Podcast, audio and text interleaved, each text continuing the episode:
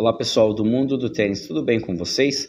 Começando mais um vídeo aqui dentro do nosso quadro Histórias do Tênis, aqui no podcast do mundo do tênis.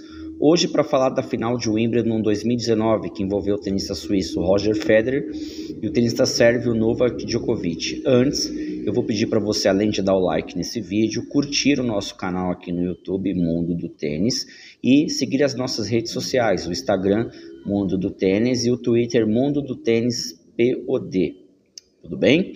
É, vamos lá. O Wimbledon 2019 era encontro de Roger Federer com então 20 títulos de Grand Slam, 8 títulos de Grand Slam na grama, é, tentando o título de número 9, o Enia Campeonato na, na grama, contra Djokovic, que já tinha ganho o Wimbledon quatro vezes, tentava o pentacampeonato. Então a gente tinha de um lado um cara que ganhou oito vezes contra um cara que ganhou quatro vezes, um grande duelo.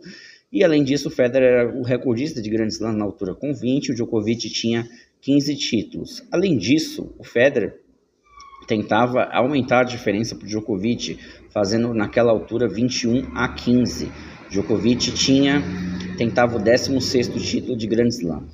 A, a final foi descrita pelo Rod Laver antes, é, a pré-final, na cabeça do Laver, o Laver falava o seguinte, o Laver é grande campeão de, de Grand Slam também torceria para o Federer, mas achava que ia dar Djoko. Muita gente achava a mesma coisa, torceria para o Federer e achava que ia dar Djoko. A final de Wimbledon 2019 é a final onde mostra como o tênis é. Nem sempre são importantes todos os pontos, mas os big points daquele, do jogo é o que você tem que levar. Djokovic venceu três tiebreaks e perdeu duas parciais onde o Federer jogou melhor. Eu diria que até a maior parte do jogo o, Federer jogou melhor do que o Djokovic. Só que o Djokovic soube ficar no jogo. Sabendo ficar no jogo, o Sérvio jogou melhor os big points, os tie breaks. E naquela altura, naquele aquele ano de 2019, quando chegasse no 12 a 12, o tie break seria é, decidi, o, o 13 terceiro game seria decidido no tie break. Por isso a vitória do Djokovic no quinto set por 13 12. Antes, vamos falar do momento é, mais espetacular do jogo, a gente pode dizer. A atmosfera era toda pro Federer. Federer reinava em Wimbledon, é, é um dos melhores jogadores da grama de todos os tempos. Todo mundo estava torcendo para o Federer, somente o box do Djokovic, na minha opinião, estava torcendo para o Djokovic, além de alguns sérvios espalhados pela quadra. E o Federer é, começa o quinto set, o quinto decisivo set, com uma quebra atrás do Djokovic. Só que ele rapidamente devolve essa quebra e quando o jogo já estava no set longo, no 7 a 7, 15 game do quinto set, ele consegue quebrar o site do Djokovic fazendo na quadra e a loucura. Federer começa o game com 0,15, rapidamente chega no 40-15, sendo que ele faz dois aces para chegar, um ace para chegar no 30-15 e um ace para chegar no 40-15. Federer então tem dois pontos para fechar o título e vencer o campeonato. É, Federer faz um, um, bom saque, só que o Djokovic devolve e acaba ficando 40-30.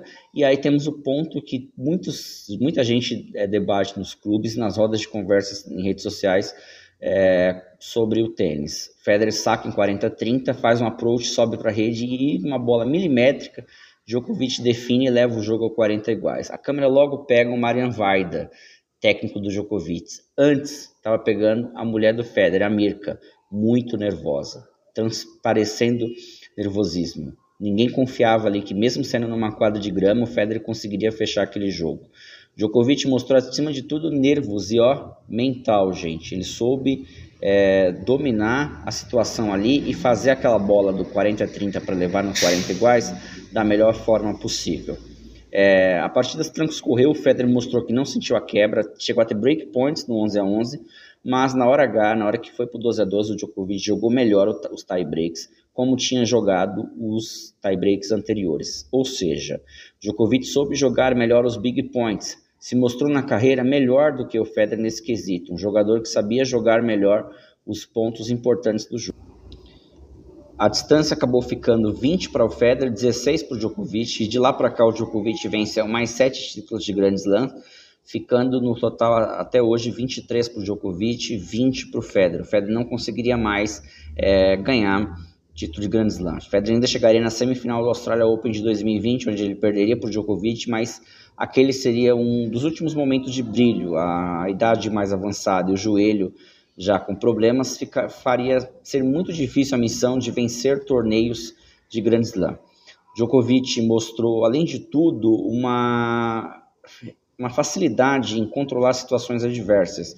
Ele já tinha tido uma batalha mais física em 2012 contra o Nadal no Australia Open, mas essa se mostrou ser uma batalha mental, onde ele, ele não podia hesitar, ele tinha que estar relaxado e fazer os golpes certos na hora certa, jogando contra mais de 20 mil pessoas na quadra central de Wimbledon.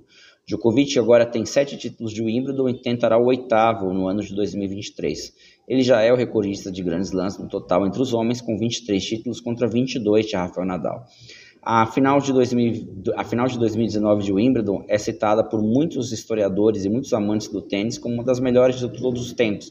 Muita gente coloca ela até à frente da final de 2008 de Wimbledon e da final de 1980 de Wimbledon, até pelos match points salvos é, e pela atmosfera da quadra jogando contra um tenista. Djokovic se mostrou ali ser um dos maiores tenistas da história e esse jogo levou o patamar dele para outro nível. Ele já tinha salvo match points em 2010 e 2011 no US Open, mas não numa final, mas não enfrentando um dos maiores tenistas da grama, ou seja, Djokovic é realmente um tenista a ser estudado. Ele não é tão prático quanto o Federer, mas ele joga melhor os pontos importantes do que o Federer. É uma, é uma mente é, obcecado em vencer. E naquele dia ele venceu para tristeza de muitos. O que fica marcado é o 8 a 7 para o Federer, 40 a 15 saque. E a mulher, torcedora do Federer, com o dedo levantado mostrando o número 1.